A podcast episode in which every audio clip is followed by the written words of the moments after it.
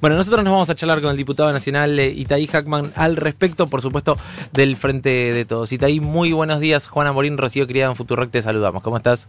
¿Qué tal? ¿Cómo andan, che? Buenos días. Eh, vos sabés que yo te- llevo toda una vida diciéndote Itaí, y fuera del aire, Rocío me dijo, es Itaí. Sí, eh, yo ya no estoy seguro, te. Porque por algún motivo mágico, todo el mundo, o el 99% de la población, cuando yo digo Itai o escribo, lee Itaí. Claro. Y entonces ya lo he adoptado. Claro. Este, ya lo he adoptado, así que me pueden decir de cualquiera de las dos maneras, pero técnicamente el correcto es Itai. Claro, cuando, pero cuando te preguntan cómo te llamás, vos decís Itaí.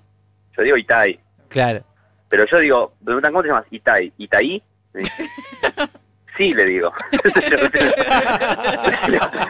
Es una batalla perdida, ya está. Eh, sí, sí, totalmente, totalmente. No Bueno, me y- disgusta la otra, la, la- la otra versión tampoco. Claro. Bueno, Itaí, no mentira. bueno, eh, vos justamente entiendo que venías eh, pidiendo eh, al frente de todos mayor celeridad, si se quiere, en el tratamiento de, del aporte extraordinario de las grandes fortunas, ¿no?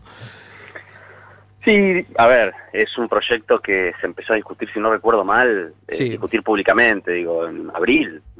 Sí, sí. En abril, cuando empezó todo, toda esta situación, eh, después se- finalmente se presentó, se discutió en comisión hace aproximadamente un mes, tuvo dictamen y bueno, este, la verdad es que el tiempo que pasaba a mucha gente, a muchos sectores, empezaba a generar preocupación, por, no porque uno dudara de la voluntad política de avanzar con este proyecto, que es de hecho el presidente de nuestro bloque es el principal autor e impulsor, eh, sino porque veíamos que había una campaña, un lobby muy fuerte de sectores este, empresarios para que esto no se trate.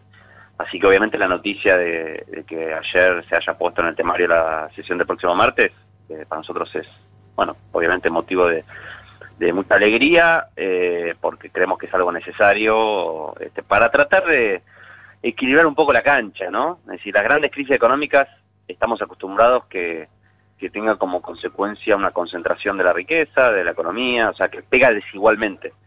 Y está bueno que esta crisis eh, se pueda sortear un- con un poco más de equilibrio, digamos, ¿no? Que no que no caigas todo en la clase media y en, en los sectores populares, como, como ha sucedido muchas veces.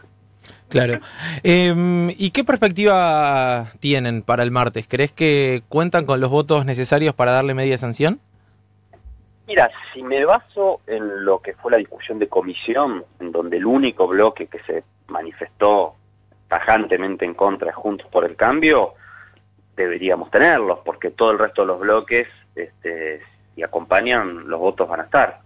Eh, así que si, digamos, si lo que pasó en la comisión se extrapola al recinto, eh, deberíamos tenerlos, pero bueno, eh, obviamente veremos qué pasa, qué pasa el martes. Yo confío en que los vamos a tener. Claro. Ahora, qué, qué increíble que ni siquiera se pueda discutir. Bueno, en, en este programa hemos hecho eh, un trabajo muy intenso respecto de el, el aporte extraordinario de grandes fortunas. Hemos hablado con muchísimos diputados juntos por el cambio, hemos hablado con muchísimos empresarios y demás. Y es realmente muy sorprendente, por ejemplo, la Unión Cívica Radical, un partido Mm. eh, histórico en la República Argentina que reivindica las banderas de Irigoyen y demás, eh, se oponga a eh, una medida de estas características que además se está discutiendo en los principales países del mundo, ¿no? A, a mí no deja de impactarme más allá de que eh, últimamente venimos acostumbrados a este derrotero, si se quiere, de, del partido, pero no, no me deja llamar la atención cómo la oposición, eh, o parte de la oposición, me refiero a Juntos por el Cambio, se abroquela de esta forma al punto tal de defender la, la posición patrimonial de las 9.500 personas literalmente más ricas de la Argentina, ¿no? Sí, a mí también me sorprende, y, más, es más, creo que no todos los integrantes de, de Juntos por el Cambio, en particular el radicalismo, se sienten contenidos con la posición oficial, ¿no? la posición en contra. Eh, de hecho, creo que hay eh, sectores, y, incluso en diputados se ha expresado, eh, que, que tendían una oposición, con críticas, con todas las, las críticas que se pueden hacer, pero una oposición más cercana a acompañar el proyecto.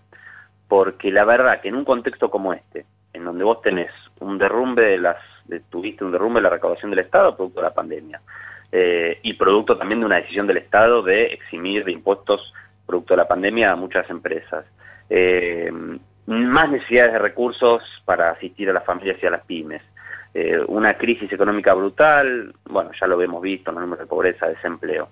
En ese marco, rechazar que los, como vos decís, los casi 10.000 familias más ricas de la Argentina eh, hagan un aporte que no les va a modificar la vida, no les va a modificar su situación patrimonial, no va a afectar a las empresas, para que el Estado pueda tener esos recursos para tratar, como decía al principio, de que la crisis no recaiga en los que ya están haciendo un esfuerzo muy grande, no hay muchos argumentos que no sea una defensa corporativa de, estos sectores. Y yo creo que no se sienten contenidos muchos en esta posición. Lo que pasa es que ha venido ganando, es dentro de la oposición, un ala cada vez más radicalizada, mm, con un discurso muy violento, que tiene como posición política oponerse a lo que venga, no importa cuál sea el contenido de, los proyectos. ¿no? Claro. Y eso es lo que hemos visto progresivamente a lo largo del año, es preocupante.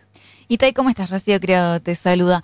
Y en términos de, del alcance del proyecto y más en una mirada económica, también hay mucho debate de, bueno, eh, si el corte es mucho o es poco. Bueno, hay otro proyecto también eh, que presentó la izquierda más ambicioso en ese sentido, pero a veces no se habla tanto del número o el impacto real que puede llegar a tener, si bien el proyecto tiene especificado el destino, pero digo, en cuanto a representación económica y también un poco ahora que se presentó el debate de, bueno, no va a haber más eh, IFE, cómo se puede también reemplazar, ¿qué importancia tiene en términos económicos el monto que se puede llegar a recaudar? ¿Cómo se puede plasmar para que se entienda?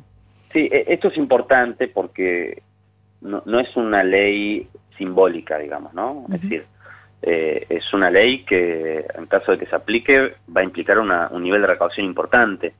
Eh, las estimaciones nuestras son que va a representar alrededor de 300 mil millones de pesos, que es, por ejemplo, más de lo que el Estado gastó en todo el programa ATP durante este año. Eh, el programa Asistencia al Trabajo y la Producción, que eran los subsidios al salario para las empresas que estaban en crisis. Es decir, estamos hablando de un volumen de recaudación que bordea el punto del Producto Bruto Interno, si es mucho eh, dinero. Eh, y además tiene un destino prefijado por la ley, por la propia ley, que es eh, tiene que ver con asistir a las pymes, con becas Progresar, que son becas muy importantes de inclusión educativa a sectores vulnerados, con urbanización de barrios populares.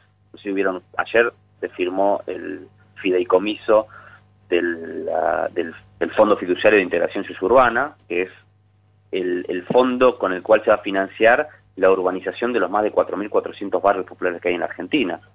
Que se financia ese fondo eh, entre otras cosas, con el impuesto país, que es el, impuesto que aprobamos en diciembre para las compras en moneda extranjera, y en un 15% de lo que se va a recaudar con eh, el aporte de las grandes fortunas. Entonces estamos hablando de recursos que van a ir directamente este, al resto de la sociedad, a los sectores populares, a las pymes. Entonces este, tiene un impacto económico esto. Y en un contexto donde nosotros necesitamos reactivar la economía, necesitamos volcar recursos para que la economía se reactive, eh, acá, eh, digamos, estamos hablando de, un proyecto que va a mm. modificar o que va a impactar directamente en la velocidad de la recuperación después de tres años de caída. Y el martes se va a tratar el proyecto eh, de ley, el famoso proyecto de ley de fuego. Sí, también. Se van a tratar tres proyectos, el de aporte de grandes fortunas, el de la modificación de la ley de manejo del fuego, que es muy importante, por lo que estamos viendo en Argentina, eh, y este, la ley, lo llamada ley Yolanda, que es una ley de, que, obliga a la formación eh, ambiental para todos los funcionarios públicos, que también este, son, son tres proyectos de ley realmente muy importantes. Y el tema del manejo del fuego, eh, que también generó mucha resistencia, también tiene que ver con, discusiones que, tenemos que dar, que, es, que son los privilegios que hay en la Argentina. ¿no?